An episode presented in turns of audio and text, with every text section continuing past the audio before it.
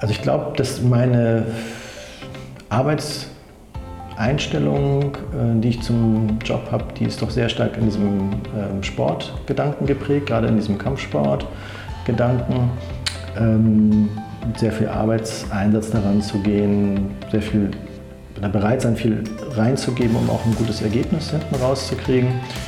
Ähm, der Unterschied von Werbung zu Dokumentation oder Langfilm ist dann nochmal was ganz anderes. Man muss dann viel mehr Durchhaltevermögen haben. Also ich weiß nicht, ob ich ohne Triathlon in der Lage gewesen wäre, meinen ersten Langfilm zu machen.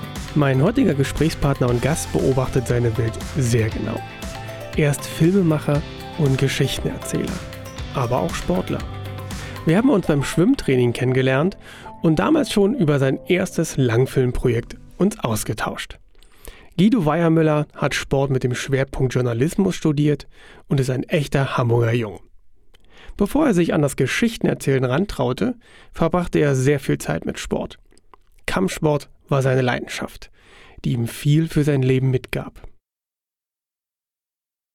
Wenn du eine Frage zum Thema Mindset und mentale Stärke hast, dann schreib mir unter podcast.kachemba.de und ich werde deine Frage über den Podcast oder den Tutorials beantworten.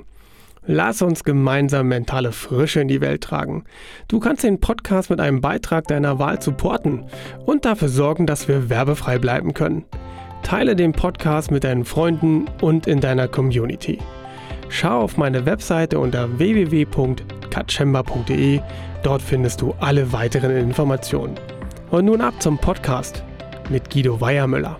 Du hörst den Feines Mind Talk Podcast, der Podcast für deine mentale Frische. Mein Name ist Sascha Katschemba.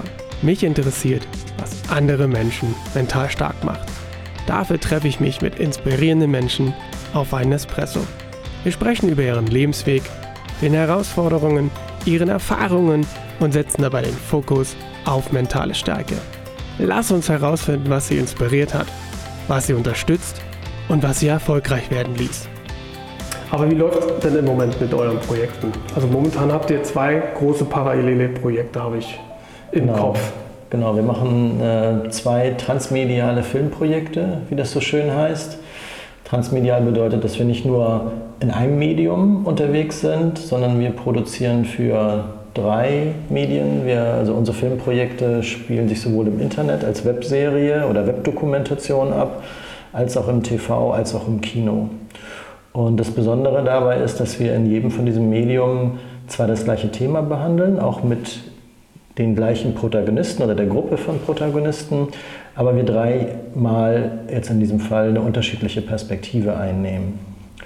Und das eine Projekt begleitet den äh, Diskuswerfer Robert Harting, Olympiasieger, mehrfacher Welt- und Europameister, der in seinem letzten Abschiedsjahr ist. Äh, der nimmt bei der Europameisterschaft äh, 2018 in Berlin, will er seinen äh, Abschied vom Spitzensport nehmen. Er selbst formuliert das als Ausstieg oder als kalkulierten Ausstieg, weil er sich sehr stark damit auseinandersetzt, wie geht er eigentlich damit um, dass er alles, was er hat und was er darstellt, dass er das verlieren wird. Mhm. Es ist sozusagen nicht der Aufstieg zum Olymp, nicht eine typische Sport-Heldengeschichte, sondern es ist eigentlich der Abstieg oder Ausstieg äh, vom Olymp, aus dem Olymp. Und das ist ähm, ein ganz tolles Thema, ein ganz toller Charakter, ganz tolle Person, hart, weil er natürlich auch durch Krisen geht, äh, aber super spannend. Und ähm, das zweite Thema, da begleiten wir eine äh, Bundesliga-Rollstuhl-Basketballmannschaft. Das Projekt heißt 14,5. Und das ist ein internationales Team, neun Spieler aus sieben Nationen, Männer und Frauen, die hier bei den BG Baskets in Hamburg ähm, in der Bundesliga zusammenspielen. Äh, einige der Spieler versuchen zu der WM zu kommen, die im Sommer hier in Hamburg stattfindet, Rollstuhl-Basketball-WM. Mhm. Und äh, das ist das zweite Thema. Ja. Und beide Geschichten werden im Ende Juni bzw. Anfang August im TV laufen. Okay. Und danach gibt es dann noch Kinofilme.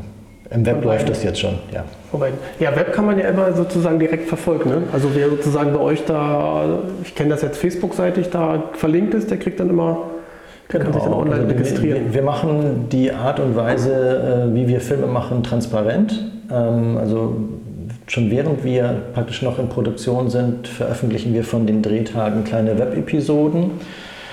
Ähm, und wir machen eben auch relativ viel Social Media drumherum, ähm, weil auch unser Ziel ist, dass wir eben während wir schon sozusagen noch in der Produktion sind, auch eine Community aufbauen, weil man doch mit kleinen Filmprojekten wahnsinnige Schwierigkeiten hat, eine Wahrnehmung zu finden. Und ähm, das ist im Prinzip, was wir entwickelt haben mit zwei vorangegangenen Projekten.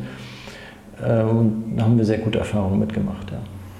Also wir beide haben uns ja über den Sport kennengelernt, über den Triathlonsport. Und vor allen Dingen haben wir uns kennengelernt, dass ich, ich werde die Geschichte immer nicht vergessen. Ähm, wir haben uns in meiner Umkleidekabine getroffen beim Schwimmen und du hast dann immer so vage von einem Projekt erzählt und wolltest ja, immer so ein bisschen die, die Meinung raushören, glaube ich. Ähm, da ist ja dein, dein Dokumentarfilm-Gedanke ja so richtig ins Blühen gekommen. Ne? Du hast ja davor andere Sachen gemacht, da steigen wir sicherlich gleich nochmal drauf ein. Ähm, ich will nochmal auf das Transmediale hinaus. Das hat sich darüber ja dann entwickelt. War das ein Kalkül, weil du auch als, als Lehr, äh, Lehrtätigkeit ja unterwegs bist, dass du sozusagen hm, das, was du lehrst, da auch mal versuchst auf die Straße zu bringen? War das, ist, das so, ist da so ein mhm. Kalkül mit dabei? Oder sagst du wirklich so, wie du sagst, naja, ich muss irgendwie schauen, dass ich die Wahrnehmung hochkriege? Genau, also da vermengen sich jetzt ganz viele Sachen. Ja, also ich, bin, ich bin ja äh, sozusagen ein, ein, Medienmensch, schon viele, viele Jahre, habe ursprünglich mal Sportwissenschaft und Journalistik studiert hier in Hamburg, an der Universität Hamburg. Und das zeigt ja auch schon, dass es so eine Verbindung gibt. Und früher war Journalismus etwas äh, ganz anderes als heute. Also das muss man einfach auch, auch so sagen. Also wir haben noch Seminare gehabt zum Thema, wie schreibe ich eine Reportage. Und, äh, das waren so, gibt es natürlich heute auch noch, aber es war natürlich so, das war dann so die, die Königsform äh, des Sprintjournalismus. Und wenn man sieht, wie heute, äh, was heute konsumiert wird, äh, wie kurz Artikel sind und wo, man, wo findet man eigentlich eine tolle Reportage, wer kauft sich noch die Zeit äh, oder die Süddeutsche und liest dann tatsächlich noch was. Also die Medien mhm. haben sich gewandelt, damit hat sich auch der Journalismus gewandelt.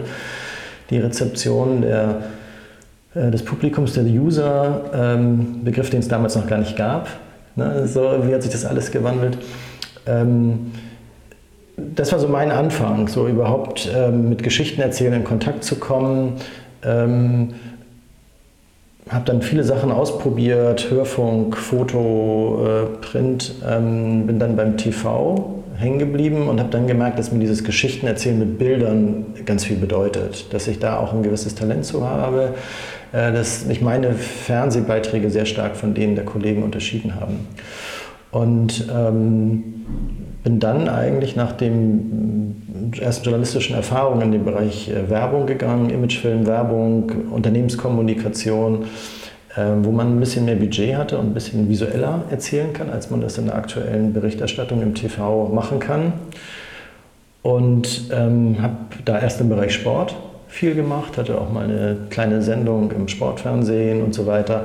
Also eine ganz große Bandbreite von Inhalten, ähm, am Anfang sehr auf Sport fokussiert, aber dann auch mehr in Richtung äh, Unternehmenskommunikation, Produkte bewerben und so weiter, auch Werbespots gemacht. Ähm, und bin dann, als wir uns kennengelernt haben, war ich gerade in so einer Phase, wo ich dachte, warum hast du das eigentlich alles mal angefangen? Was hat dich eigentlich so interessiert? Und das war eigentlich dieser Sportfokus. Ähm, ich weiß, es gab mal eine Sendung früher, die hieß Sportspiegel im ZDF. So, mhm. das waren so Der monothematische. Wird sich dran erinnern. Genau, das ist so, das waren so monothematische Sendungen, wo dann so ein Aspekt behandelt wurde. Und das hat mich eigentlich damals inspiriert, so im Journalismus überhaupt zu gehen. Das fand ich toll. Und dann habe ich gesagt, ja, warum machst du eigentlich nicht mal was Längeres? Warum machst du nicht mal was Eigenes, ein eigenes Projekt? Und das war dann eben der Triathlon-Film, Wechselzeiten. Mhm. Und das war der Moment, als wir uns dann auch kennengelernt haben. Da liefen die Dreharbeiten, glaube ich, sogar noch. Ne? Ja, da ging es noch gar nicht richtig los. Da, das, das steckte so in den Kinderschuhen, weil das Runki-Projekt im, im Ankündigung war. Ähm, und du warst so ein bisschen noch am Finden. Machst es, machst es nicht, weil es gab ja keinen, der sagt, hurra, wie du willst, wolltest du nicht mal einen Film drüber ich finanziere den. Also da waren ja, ja auch diese ganzen Themen auf dem Tisch.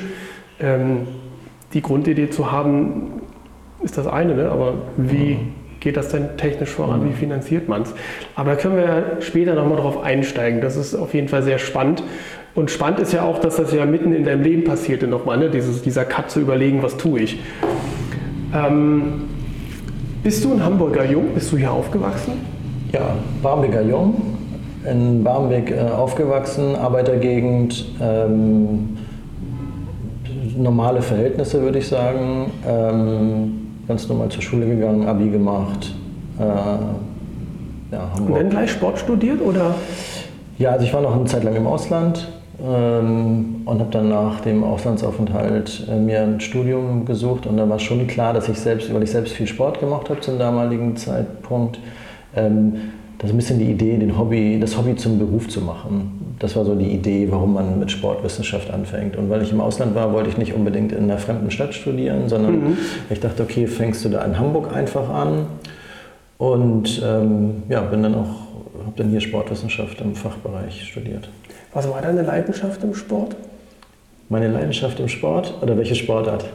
Ja, Sportart dann. Achso, ich habe äh, Kampfsport gemacht, Karate gemacht, äh, modernes Karate, aber eigentlich ähm, mit vielen Aspekten auch. Also alles, was Kampfkünste waren, hat mich sehr interessiert. Habe ich mit im Teenageralter angefangen und äh, das war meine große Leidenschaft. Vorher habe ich Fußball gespielt, zehn Jahre, und ähm, habe das dann leistungsmäßig betrieben. Den Kampfsport? Ja. Fußball war normales Bolzen oder auch schon intensiver? Ja, ich habe mit 15 äh, dann aufgehört, war zwischendurch mal irgendeine Auswahl, so, okay. aber es hatte noch nicht diesen Gedanken, also klar, wir haben, waren mal Hamburger Meister oder so als, als Bubi-Mannschaft mhm. oder sowas, aber das ist noch nicht so, da war noch nicht diese Leidenschaft, die man dann als junger Mann empfindet, wenn man Sport macht und sich auspowert, das hatte eigentlich eher irgendwas mit dem Karate zu tun. Okay. Und war das für dich ein Ausdrucksmittel, Sport? Oder war das einfach, ich habe hab einfach Bock, mich zu bewegen?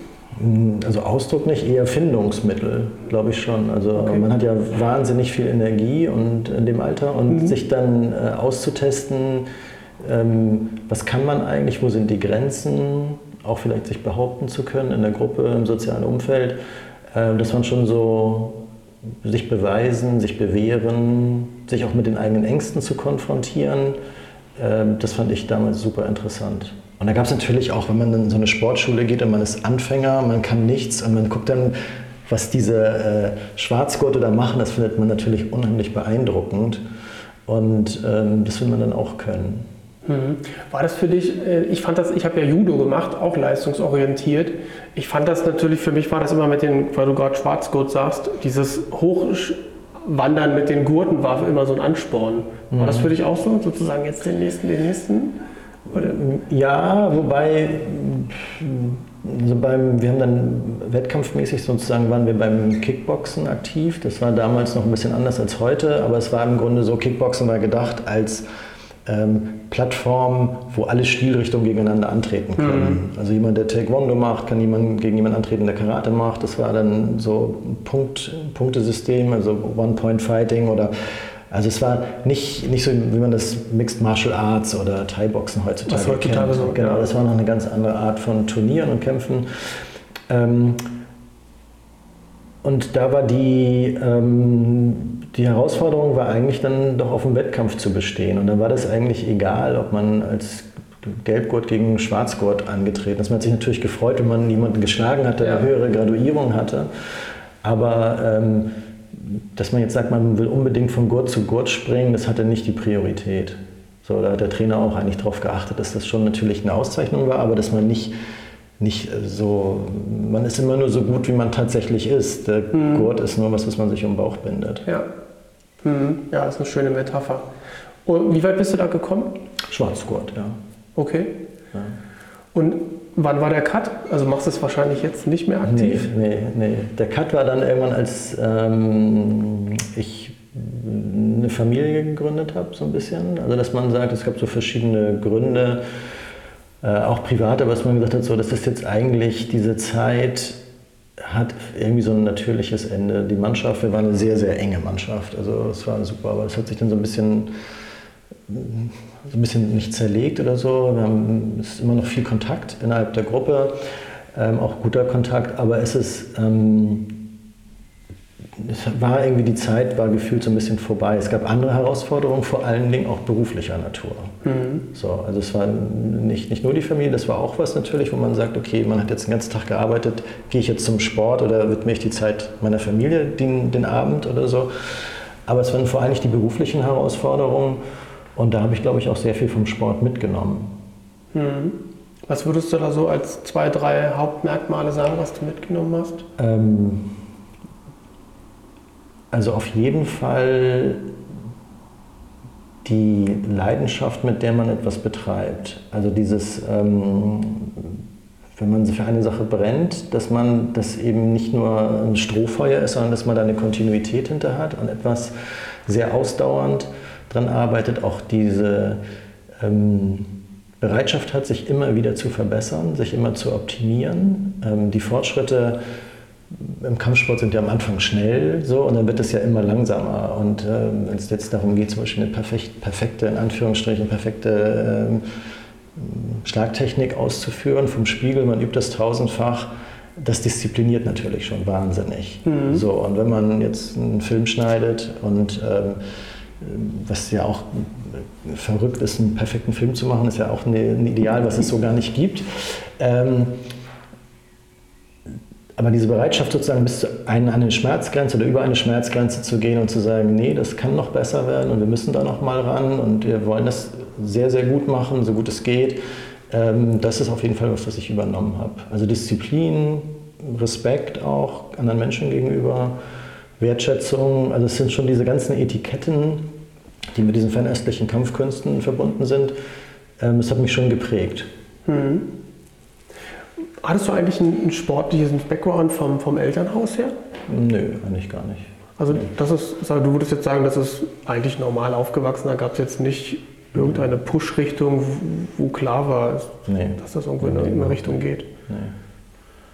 Nee, ich habe, glaube ich, ein gewisses Talent für Sportarten, so verschiedene Sportarten, aber ich bin ja auch nicht jetzt in irgendwas Weltspitze oder so gewesen. Ähm, so, da hat man mal irgendwie an Meisterschaften teilgenommen, war auch mal deutscher Meister und mal Nationalmannschaft, aber das ist jetzt auf einem Niveau, das kann man jetzt nicht vergleichen mit Spitzensportlern ähm, sag mal, im Schwimmen oder, oder, oder so, mhm. wie das jetzt heutzutage ist. Also das war, wir waren super fit, aber wir waren weit von Weltklasse entfernt, würde ich mal mhm. realistisch betrachten. Dein Studium hier in Hamburg Hattest du von Anfang an parallel äh, Sport und Journalismus oder kam der Journalismus das schleichend kam, das dazu? Kam, das kam später dazu tatsächlich. Also am Anfang dachte ich, ich ähm, studiere Sport und suche mir etwas im Bereich kommerzielle Sportangebote, wo man sich ein Arbeitsfeld schafft. So ist das Studium hier in Hamburg auch ausgelegt gewesen mhm. damals.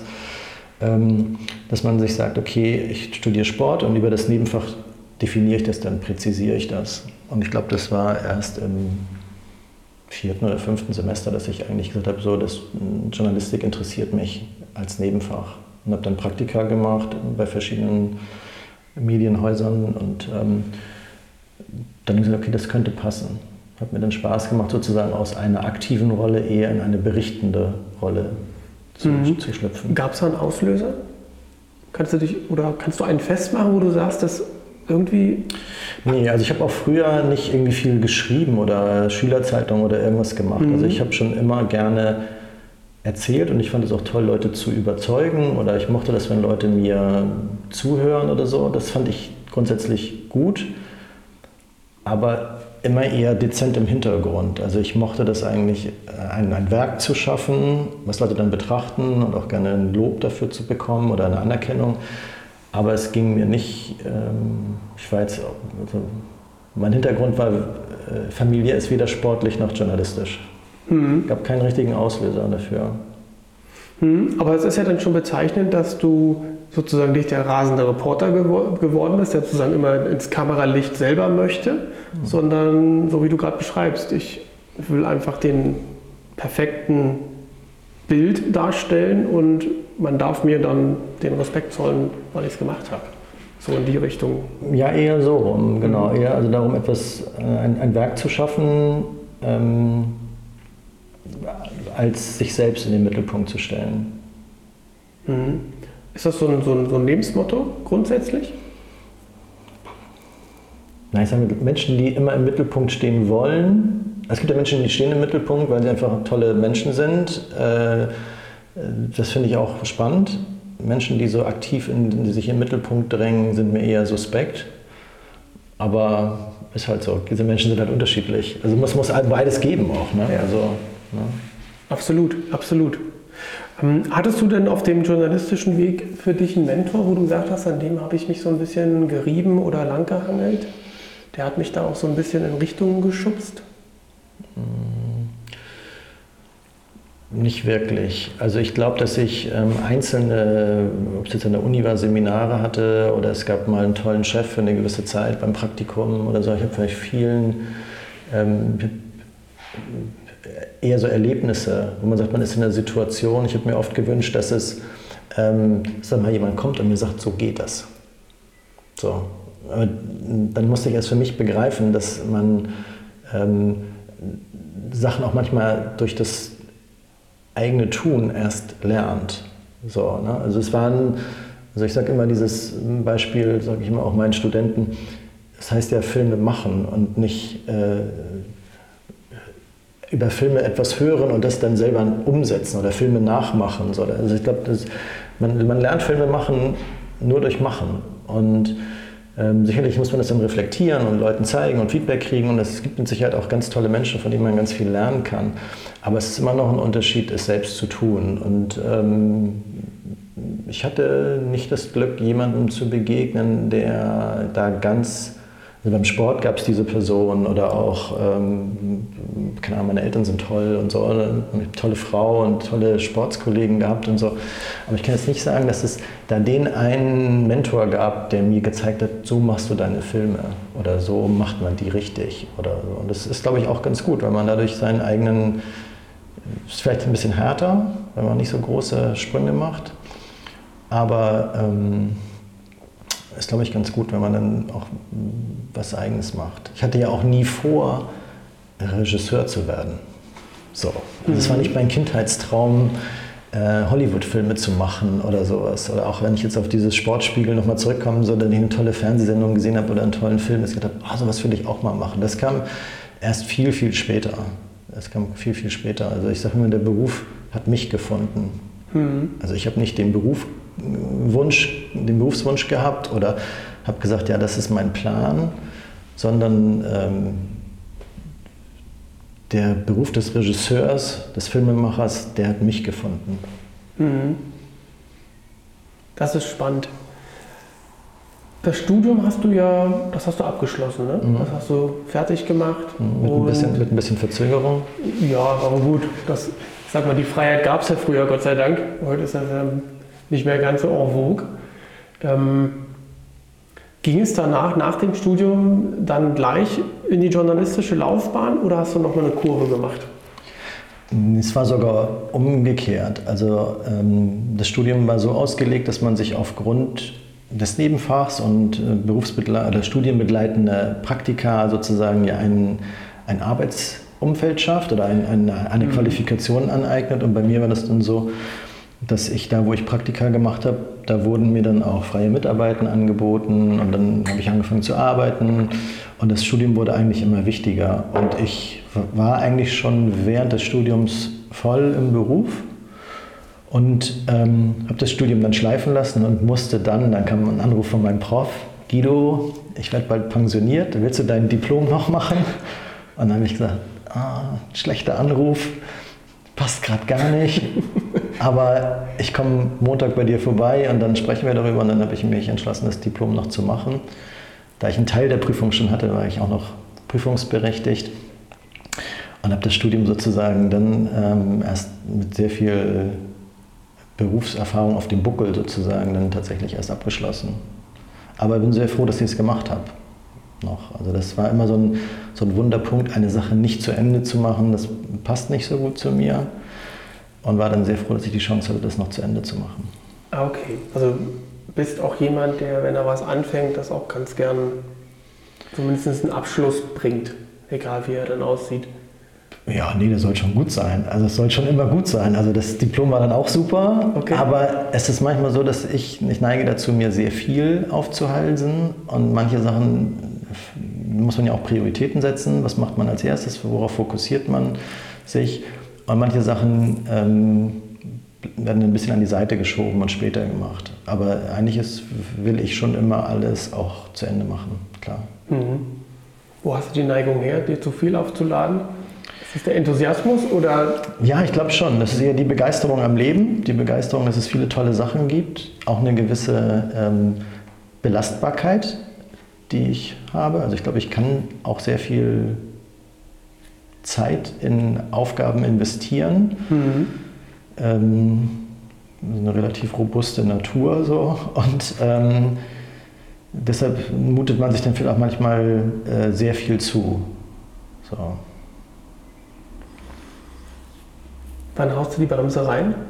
Kommt die von außen oder merkst du es selber? Oh, das merkt man dann schon selber. Also bei mir äußert sich das immer dann, dass ich äh, ein bisschen zunehme, dass ich äh, weniger Sport mache. Dann, wenn ich weniger Sport mache, habe ich auch äh, ein bisschen Frust. Dann fange ich an, mir wieder Zeit für den Sport zu nehmen. So wie damals, beim, als wir mit Triathlon angefangen haben. Das war die Phase, als wir uns kennengelernt haben, wo ich dann ähm, gesagt habe, nee, ich muss mal wieder was machen. Habe dann selbst mit Triathlon angefangen. Also das ist so, Sport ist so ein Regulator, auf jeden Fall. Ähm, und der bringt so ein bisschen wieder Sachen ins Gleichgewicht. Und dann ist es so, also ich, gerade die Jahre, die vielen Jahre, die ich dann in einem Bereich Werbung gearbeitet habe, da sind das ja immer Projekte, wo man dann acht Wochen, zehn Wochen Vollgas gibt, aber danach hat man auch dann mal wieder ein bisschen Luft zum, zum Atmen. Ne? Und äh, die Tätigkeit als Filmemacher besteht ja aus verschiedenen ähm, Phasen eines Projekts. Am Anfang hat man halt die Projektentwicklung. Äh, wenn ich das Konzept selbst entwickelt habe, dann schreibt man was, man recherchiert was, man sucht äh, Moods raus, man fängt erst das Ganze an, dann geht es darum, dass man dann vielleicht dieses Projekt dem Kunden nochmal präsentiert. Dann muss man den Dreh konkret vorbereiten, hat dann den Dreh und dann geht man in Schnitt. Und das sind alles unterschiedliche Phasen und da sind auch unterschiedliche Arbeitsintensitäten mit verbunden. Und so ist es nicht, muss man sich nicht so vorstellen, dass es dann äh, sieben Tage die Woche 20 Stunden Arbeit sind. Das ist dann, gibt es natürlich solche Tage, wo man echt super viel arbeitet und einen Schnitt hat und eine Deadline und ein Projekt muss fertig werden. Aber man hat danach auch dann mal vielleicht was, ein nächstes Projekt fängt dann wieder ein bisschen ruhiger an. Mhm.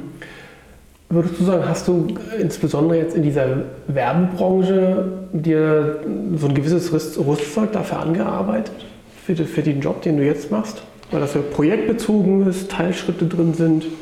Nein, sag mal, wenn man jetzt den Vergleich zum Sport wieder nimmt, ist Werbung sowas wie äh, Kurzstrecke oder Mittelstrecke. Ähm, und so eine Langzeit-Doku äh, ist halt ein Ultramarathon mhm. oder ein Ironman. Also es ist halt etwas, ne, also wir haben jetzt bei dem Projekt Die Norm oder Ludwig Walkenhorst, da haben wir zwei Jahre an einem Projekt gearbeitet. Und ähm, da wir eben diese Transmedialität haben, ist es nicht so, man dreht im Stillen und hat dann äh, den großen Schnitt, sondern wir haben ja bei der Norm zum Beispiel in den, wir waren anderthalb Jahre, glaube ich, online mit der Webdoku, haben wir 42 Web-Episoden gemacht und dann den Kinofilm. Also das, das, wir waren auch die ganze Zeit da unter Druck, was zu veröffentlichen und einen Output zu liefern. Ähm, also ich glaube, dass meine Arbeitseinstellung, äh, die ich zum Job habe, die ist doch sehr stark in diesem ähm, Sportgedanken geprägt, gerade in diesem Kampfsportgedanken. Ähm, sehr viel Arbeitseinsatz daran zu gehen, sehr viel bereit sein, viel reinzugeben, um auch ein gutes Ergebnis hinten rauszukriegen. Ähm, der Unterschied von Werbung zu Dokumentation oder Langfilm ist dann nochmal was ganz anderes. Man muss da ein viel mehr Durchhaltevermögen haben. Also ich weiß nicht, ob ich ohne Triathlon in der Lage gewesen wäre, meinen ersten Langfilm zu machen. Okay, das, das heißt, der hat dich geschult, länger an der Sache dran zu bleiben. Ja. Okay, das ist interessant. Also es war zum Beispiel so, als ich Karate gemacht habe, da sind, wir, auch, ja da, da sind wir ja auch laufen gegangen mhm. oder so. Oder wir haben auch, keine Ahnung, mal anderthalb Stunden trainiert oder sowas. Aber das ist dann ja, man hat ja dann immer wieder äh, Ab Unterbrechungen und so. Aber wenn wir laufen gegangen sind, war eine Stadtparkrunde, das sind fünf Kilometer. Das war so, da, da dachte man schon, man ist viel gelaufen. Mhm. Wenn man einen Triathlon macht, ähm, das längste, was ich gemacht habe, war eine Halbdistanz, ähm, dann läuft man schon mal 20 Kilometer oder 21 im Wettkampf dann. Ähm, das wäre für mich als Jugendlicher, obwohl ich da viel fitter war, undenkbar gewesen. So lange zu laufen hätte für mich gar keinen Sinn gemacht. Jetzt mhm. empfinde ich das als Genuss. Ja. Oder äh, 180 Kilometer Radfahren, mal an, die, mal an einem Sonntag an die Ostsee fahren, Kaffee trinken, wieder zurückfahren. Das war für mich, wäre für mich als junger Mensch völlig utopisch gewesen. Ja. Und dieses, so auch das Thema Schmerzgrenze und so, das kennt man ja, ähm, auch im Kampfsport. Aber das ist beim Triathlon nochmal was anderes. Dieses, ähm, dieses, diese Ausdauer zu haben, sich Kräfte einzuteilen, das lernt man im Triathlon, gerade als Altersklasse-Athlet, äh, mhm. sehr, sehr gut, glaube ich. Du hast ja die Langdistanz noch offen, ne? Ja. Hast ja. du die noch auf dem Zettel oder? Ah, ich wollte sie ursprünglich mal mit 50 machen, jetzt ja. peile ich die 60 an. ja, da habe, habe ich noch sechs Jahre Zeit. Ähm, ja, also es ist nicht mehr so, hat nicht mehr so die Priorität. Ne? Also das ist schon was natürlich, ähm, ist ja auch so ein bisschen Mode geworden. Also für mich ist wichtig, dass wenn ich eine Langdistanz machen würde, dass ich danach auch noch gesund bin und danach auch noch gehen kann. Also ich würde ja. das nicht, also für mich, das ist ja ein Hobby, ein Hobbysportler. Und wenn man Triathlon ambitioniert macht, dann verwischen so die Grenzen zwischen, man lebt fast wie ein Profi und kasteit sich da. Und äh, das muss halt auch passen zu dem Rest des Lebens, was man macht. Und diese ja. intensiven Filmprojekte, die wir jetzt machen, die passen nicht zu einer langen Distanzvorbereitung. Nee, also das finde ich wichtig, was du sagst. Ich sehe das genauso, dass das ähm, das Gesundbleiben und Spaß dran haben eigentlich Priorität haben sollte, gerade wenn man das sozusagen als Hobby ja macht. Ne? Man ist ja wirklich kein, kein, kein Athlet, der davon lebt. So, die, die du jetzt gerade filmst zum Beispiel. Genau. Ja. die, die haben da eine andere, andere äh, Einstellung dazu, oder sollten sie denn zumindest haben. Ja.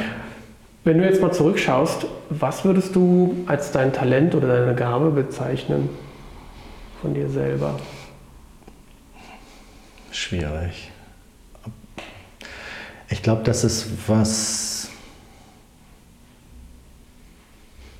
Ich glaube, ich bin ein Arbeiter eher als ein Talent oder so. Also ich glaube, ich, ich mag das sehr gerne, Geschichten zu erzählen. Ich habe, glaube ich, auch vielleicht ein Talent dafür, das auf eine, ein Gefühl zu entwickeln, wie man diese Geschichte erzählen könnte.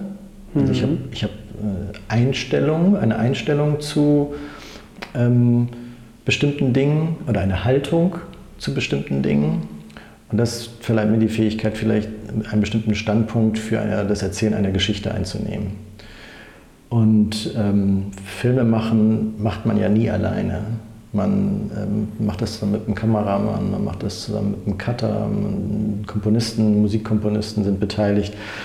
Ähm, äh, Silvia, meine Frau, spielt eine ganz wichtige Rolle. Sie ist ja nicht nur die Produzentin, sie ist auch sowas wie die emotionale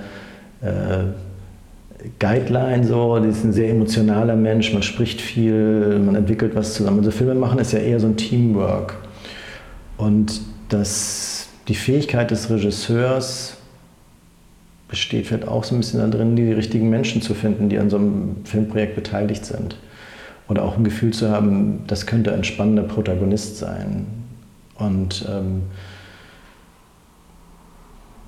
ja, und dann mit den Sachen, die man von dem Protagonisten kriegt, umzugehen. Ähm, was sagt er?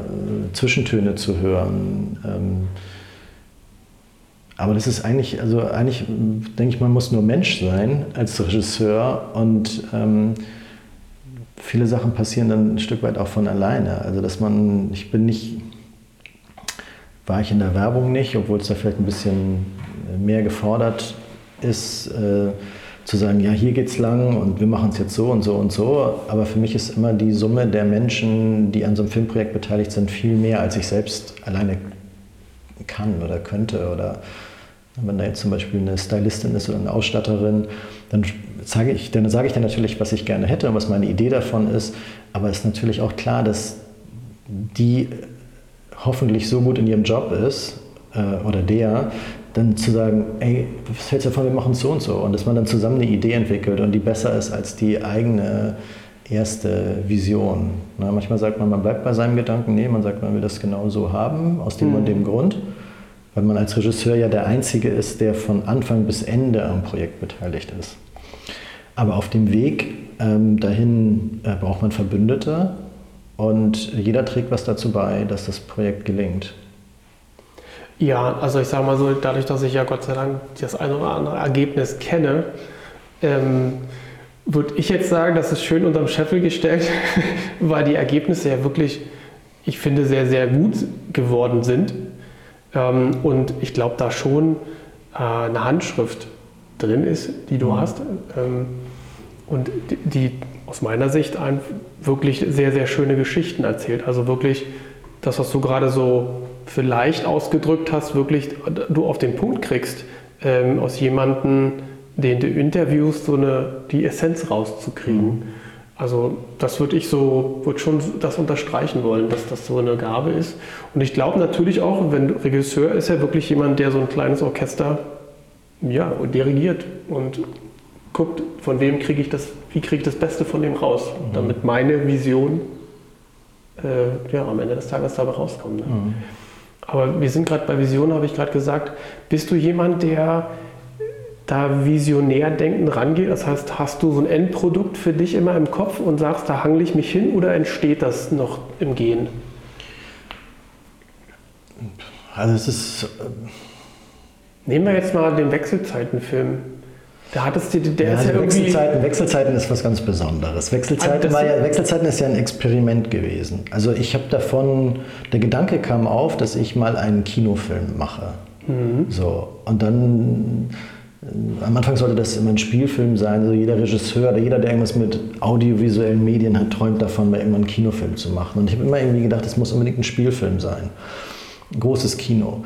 Und als ich dann angefangen habe mit Triathlon, dachte ich, warum muss denn eigentlich ein Spielfilm sein? Warum macht man nichts über diese verrückten Menschen, die mit mir hier gerade Fahrrad fahren, von denen jeder seine eigene Geschichte hat? Und der erste Gedanke war dann, ähm, das müssen die ganz harten Jungs sein, die super schnellen, äh, super ausdauernden Ironmans und so. Und dann dachte ich, nee, also eigentlich ist es ja viel spannender, mal zu gucken, warum fängt man eigentlich mit Triathlon an? Und das war dann diese Vision, mal einen Film zu machen über jemanden, der sich etwas traut. Und ähm,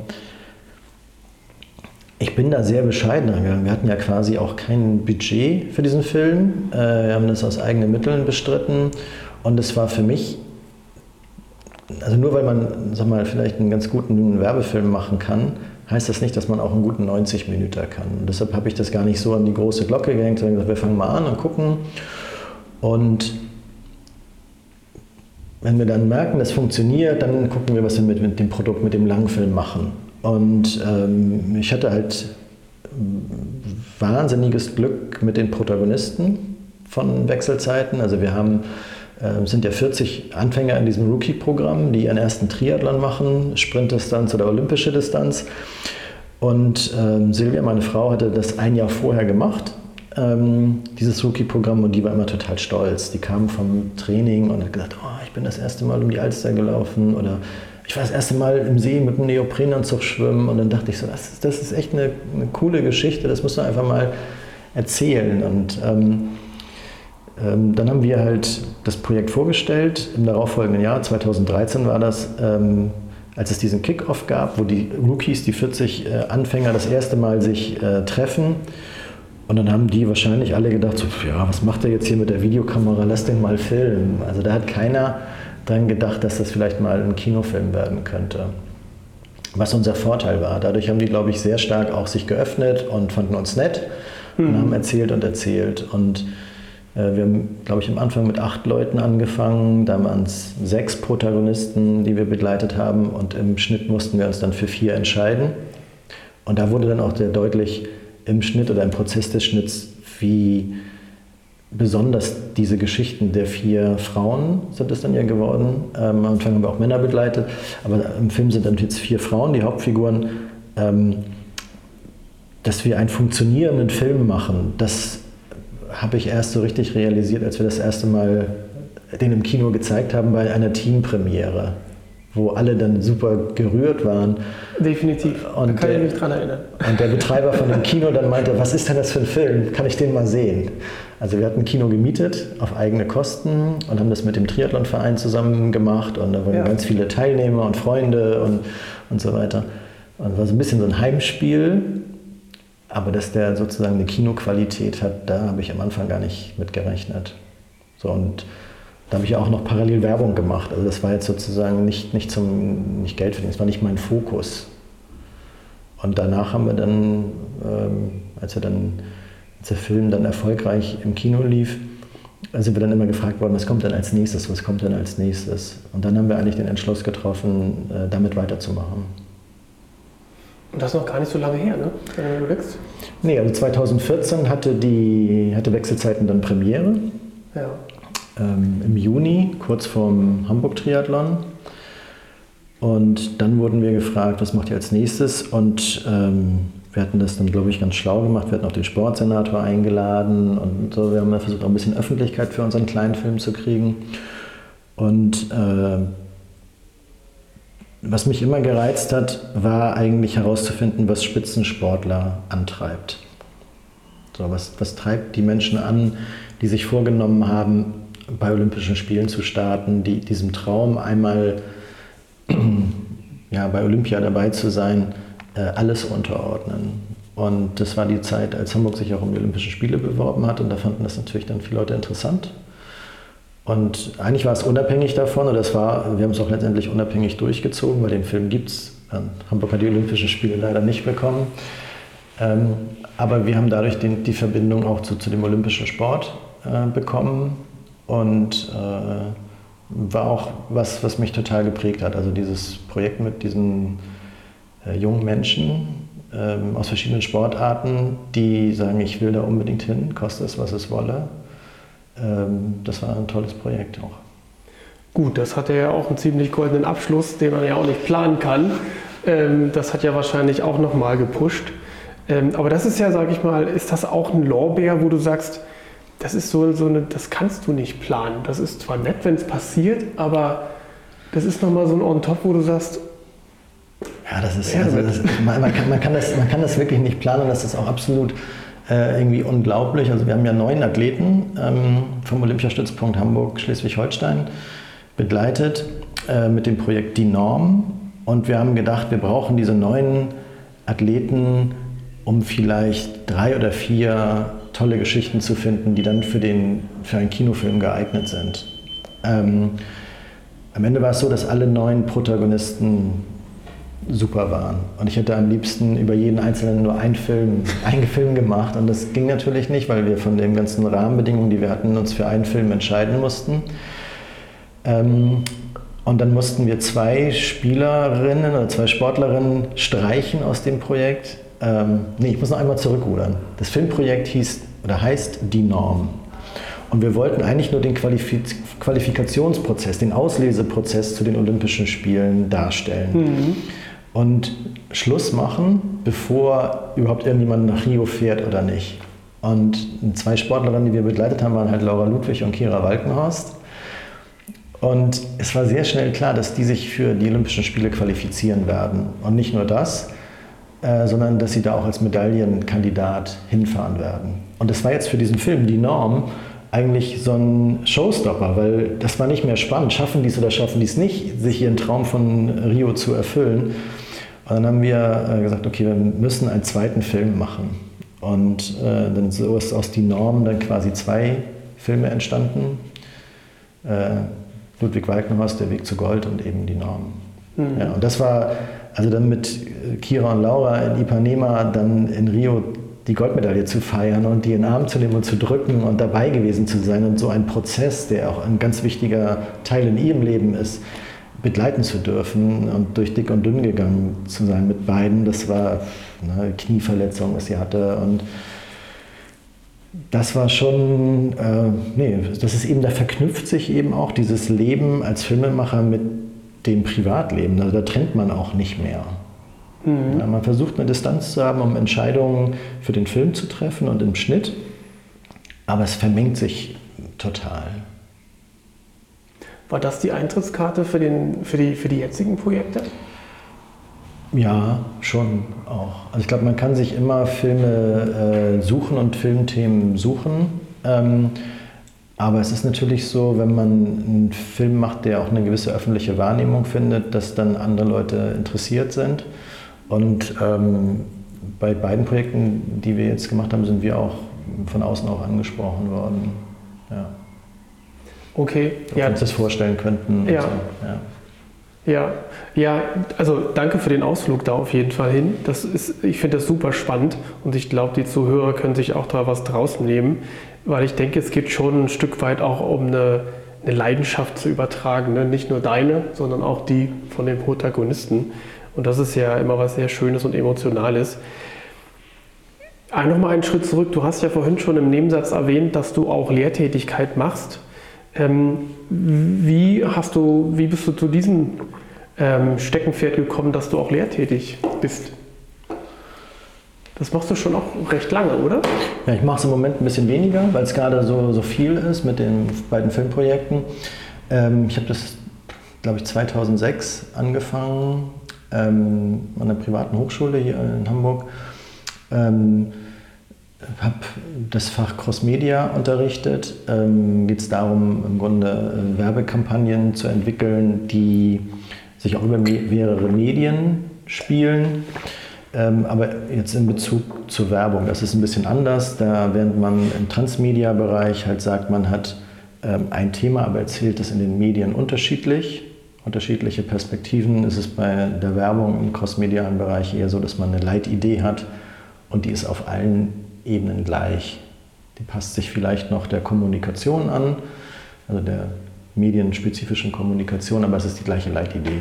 Ähm, und ähm, da habe ich mit den Studenten so Praxisprojekte gemacht und ich bin eigentlich angefragt ich habe mich beworben bei der Hochschule, weil ich das spannend fand, auch mal mit jungen Leuten was zu machen und dachte eigentlich, ich bringe denen bei, wie man Filme macht. Aber aufgrund meiner eigenen Historie, dass ich schon so viele verschiedene Sachen gemacht hatte, eben Hörfunk, TV und äh, Werbung, wurde mir dann von der damaligen äh, Standortleiterin angeboten, ob ich nicht dieses Cross-Media-Modul unterrichten möchte. Und was mir sehr gut gefallen hat, ist, dass es eben einen Praxisbezug hat. Also die Studenten hatten vier Wochen Zeit für eine Kampagne, was wahnsinnig kurz ist. Das war dann wie so ein Bootcamp, haben dann teilweise in der Uni übernachtet, um dann Deadlines zu haben und so. Es war sehr, sehr schön immer, die einzelnen Projekte. Und jetzt im Moment bin ich an einer anderen Hochschule und ähm, etwas über filmische Darstellungsformen doziert. Ja.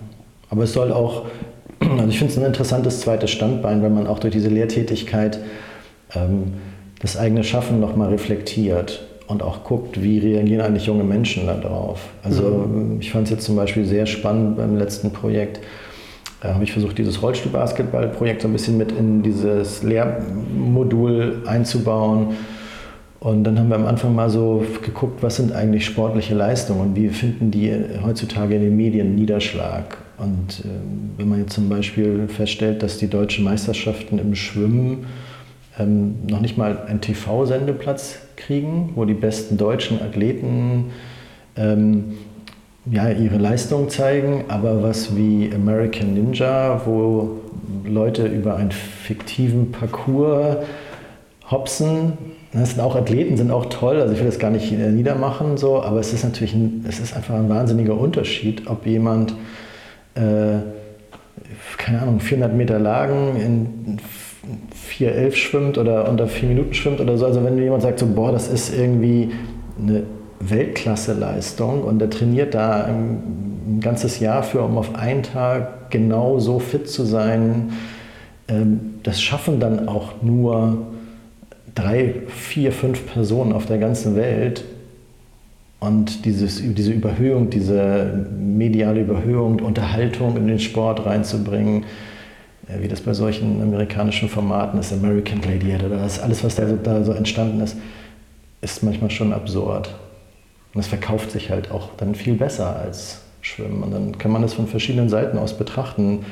Ähm, machen die traditionellen Sportarten Fehler oder müssen die sich verändern oder sterben die aus? Ja, ich glaube, ich glaube, das kam ja auch bei der Norm, bei den ein oder anderen Interview ja raus. Der Sport ist ja, oder gerade der Leistungssport ist ja eigentlich immer ein Spiegel der Gesellschaft, äh, weil es ja da auch um, um, Leistungsträger geht. Das kann das ja auch widerspiegeln. Ne? Das heißt, dass so eine Formate widerspiegeln, wie die Gesellschaft momentan einfach gerade drauf ist. Mhm. ist ja, unbedingt, unbedingt. Also am, das ist immer das Henne-Ei-Problem. Ne? Also finden andere Sportarten neben Fußball so wenig Beachtung, weil sie langweilig sind? Oder ist Fußball so übermächtig, dass er alles andere platt macht? So, und ich glaube, dass unsere Gesellschaft schon auch Platz hat für ähm, ja, Diversität, einfach für die Vielfalt, für die Unterschiedlichkeit von Spitzensport und Breitensport. Definitiv. Guido, wo holst du dir deine Kreativität her? Ich, ich, kann mir das jetzt immer schwer vorstellen, weil du hast den ganzen Tag mit Kreativität zu tun, musst sie aber kanalisieren. Wann und wie nimmst du dich raus, um wieder frisch kreativ und, oder, und neugierig zu bleiben? Wie machst du das für dich? Also es gibt da nicht so äh, einen Rhythmus oder so. Also ich äh, glaube, ich beobachte ähm, die Welt um mich herum ähm, sehr genau. Äh, ob das jetzt Artikel sind, die ich lese, ähm, Bilder, die ich sehe. Ich glaube, das ist so eine, eine ich nehme sehr stark visuell wahr. Oder wenn ich was lese, entstehen bei mir Bilder im Kopf. Ähm, dann mache ich mir auch relativ viel Notizen oder ich ähm, mache mal einen Screenshot von irgendwas, was ich im Internet finde. Ich habe so ein Sammelsurium von, von Dingen. Ähm, wenn Zeit ist, und die ist dann eigentlich meistens nach Projekten, dann liebe ich das auch mal in so ein Museum zu gehen, mich zu inspirieren, mir mal eine Zeitung zu kaufen, die, eine Zeitschrift, die besonders, mich kann am Kiosk, weil ich sage, krasse Bilder. Ähm, also ich bin, für mich, es ist immer so ein fortlaufender Prozess. Ich gucke, ich gehe super gerne ins Kino. Also Kino ist für mich eine Inspiration für Kino. Ich glaube, dass man ähm, anhand, also je mehr man sich mit einem Medium beschäftigt, ähm, je mehr man über Filmsprache lernt, desto mehr versteht man auch. Also man, hat, man verfeinert seine eigene Wahrnehmung und ist dadurch auch in der Lage, ähm, feiner zu arbeiten. Was war dein letzter Film, wo du warst? Mein letzter Film, wo ich drin war, also mein letzter Film, der mich total begeistert hat, war Three Billboards Outside äh, Ebbing, Missouri. Ähm, fand ich herausragend, fand ich ein Meisterwerk. Ähm, nächster Film, den ich mir angucken möchte, ist Cleaners, Dokumentation. Über die wir vorhin schon gesprochen haben, diese. Ich glaube auch, dass die Wellen schlagen wird. Guckst du dir dann Originaltitel an? Ja, so, so, oft, es, so oft es geht. Ähm, Originalsprache mit Untertiteln am besten, falls man dann doch etwas nicht komplett versteht. Aber mhm. ein Film ist immer auch dann gut, wenn man sich einfach fallen lassen kann und man vergisst, dass es eine Geschichte ist. Ja. ja.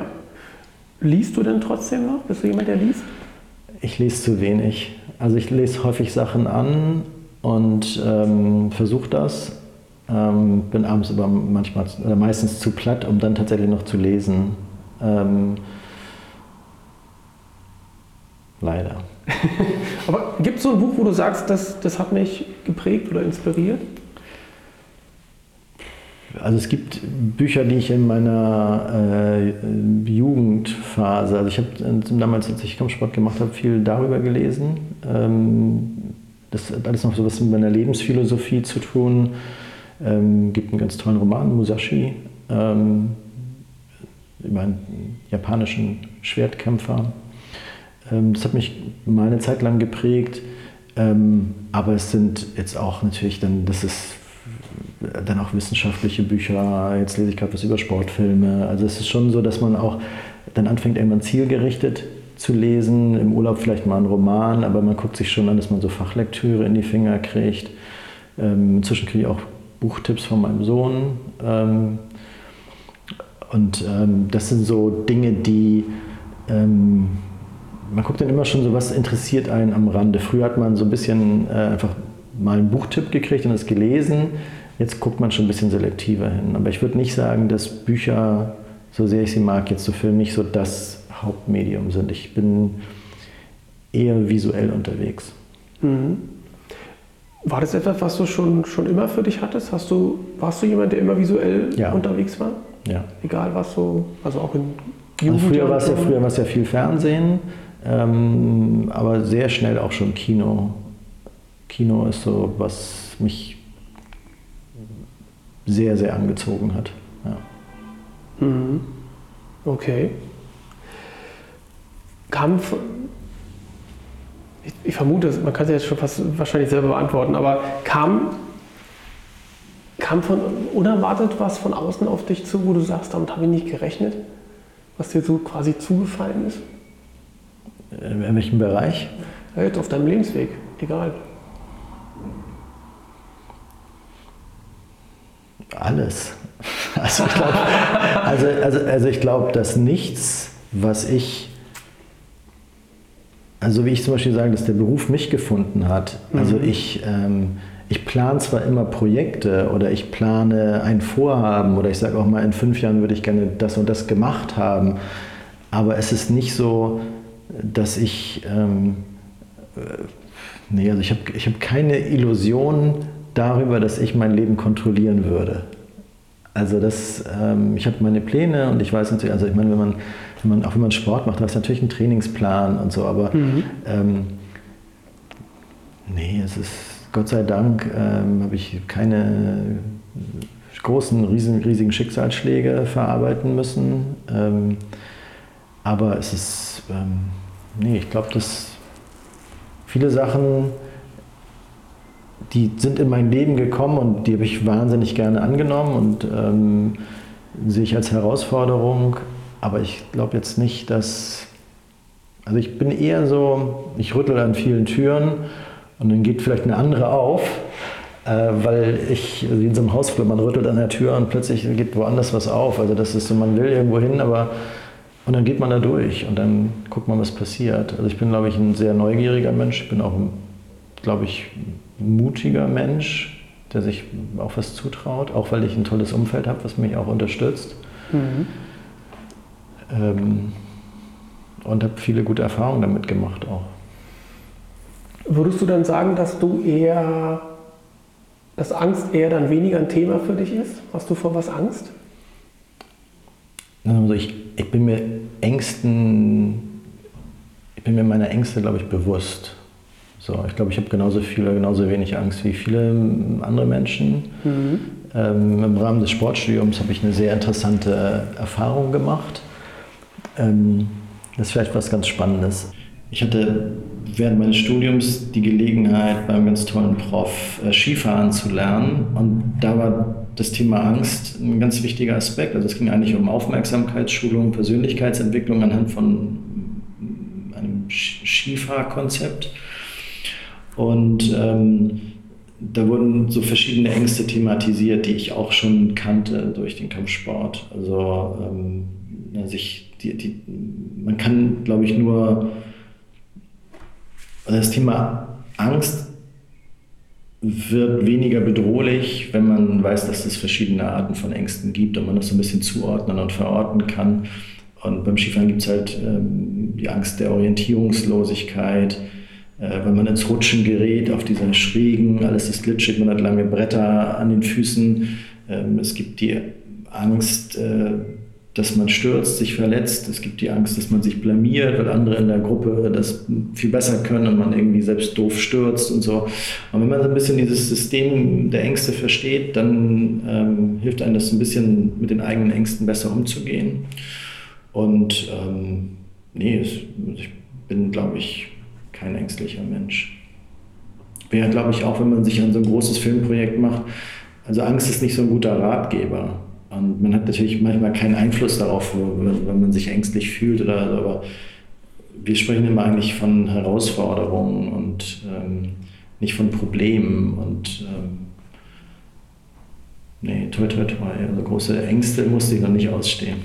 Okay, ich glaube, du hast das auch in der Hinsicht gut beantwortet, dass du, wo du gesagt hattest, du rüttelst halt schon an mehreren Türen und hast die Gewissheit, irgendeiner wird aufgehalten, selbst wenn es die nicht ist, an die ich rüttle, irgendeiner geht trotzdem auf. Und das ist ja auch, glaube ich, ein befreiender Gedanke, ne? dass man sagt, also irgendeine geht schon auf. Ja, genau, dass man auch ein bisschen Vertrauen, Vertrauen hat in sich selbst und auch in dieses Umfeld, dass man sagt, man hat einfach starke Verbündete und mhm. irgendwie ähm, gibt einem das ähm, eine gewisse Art von Vertrauen so in, in Situationen, nicht nur in sich selbst, sondern auch in so, ah, wenn ich da nicht weiterkomme, dann weiß ich, der kann mich unterstützen oder es gibt schon eine Lösung. Da bin ich eigentlich sehr glücklich, dass ich dieses Umfeld auch habe. Ja, ich spanne jetzt den Bogen von der Angst zum, zum Träumen, ähm, was man ja oft hoffentlich sehr angstbefreit tut. Ab, was hast du, was ist dein, dein nächster großer Traum? Was hast du noch für Träume? Wo, wo darf die Reise noch hingehen? Also ich träume davon, ähm, ein, mit meiner Arbeit ähm, einen Teil auch zur Gesellschaft beitragen zu können. Also dass man sagt, man macht das nicht nur für sich selbst ähm, mit diesen Filmen, die man erstellt, sondern man hat auch eine gewisse gesellschaftliche Relevanz. Ähm, ich habe mal gesagt, ich will zehn Langfilme machen, ob es jetzt fünf sind oder sieben oder zwölf, ist eigentlich egal, also dass man sagt, man, man will ein filmisches Werk in Anführungsstrichen erstellen und dieses Werk trägt irgendwie dazu bei, dass man auch ähm, ja, der Gesellschaft was zurückgibt. Also Sport wird in unserer Gesellschaft ja sehr eindimensional betrachtet. 95 äh, Prozent ist Fußball, vieles aktuelle Berichterstattung, immer wiederkehrende äh, Themen. Und ich glaube, Sport macht so viel kann so viel mehr leisten für unsere Gesellschaft. Und in den Vereinen, in denen Sport betrieben wird, ähm, sieht man das ja auch, ob es jetzt äh, Integration ist, Inklusion ist und so weiter. Ähm, das sind einfach toll, ganz tolle gesellschaftliche Themen und die, das wünsche ich mir schon, dass die auch in den Filmen rüberkommen und man auch sagt, deshalb sagt man, das ist etwas, was man sich nicht nur gerne anguckt und äh, schön findet und emotional ist und begeistertes Kino verlässt, sondern dass man auch sagt, ich nehme auch was mit für mich selbst.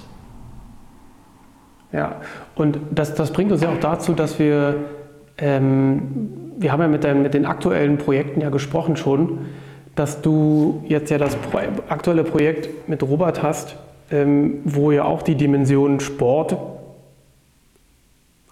ein, ein großes Vehikel ist. Also gezeigt wird, dass das Sport nicht nur einfach Sport ist, sondern mm, ja mehr ist. Oder, oder eben für, wie für Robert dann eben eine Endstation ist, wo man sich wieder neu erfinden muss.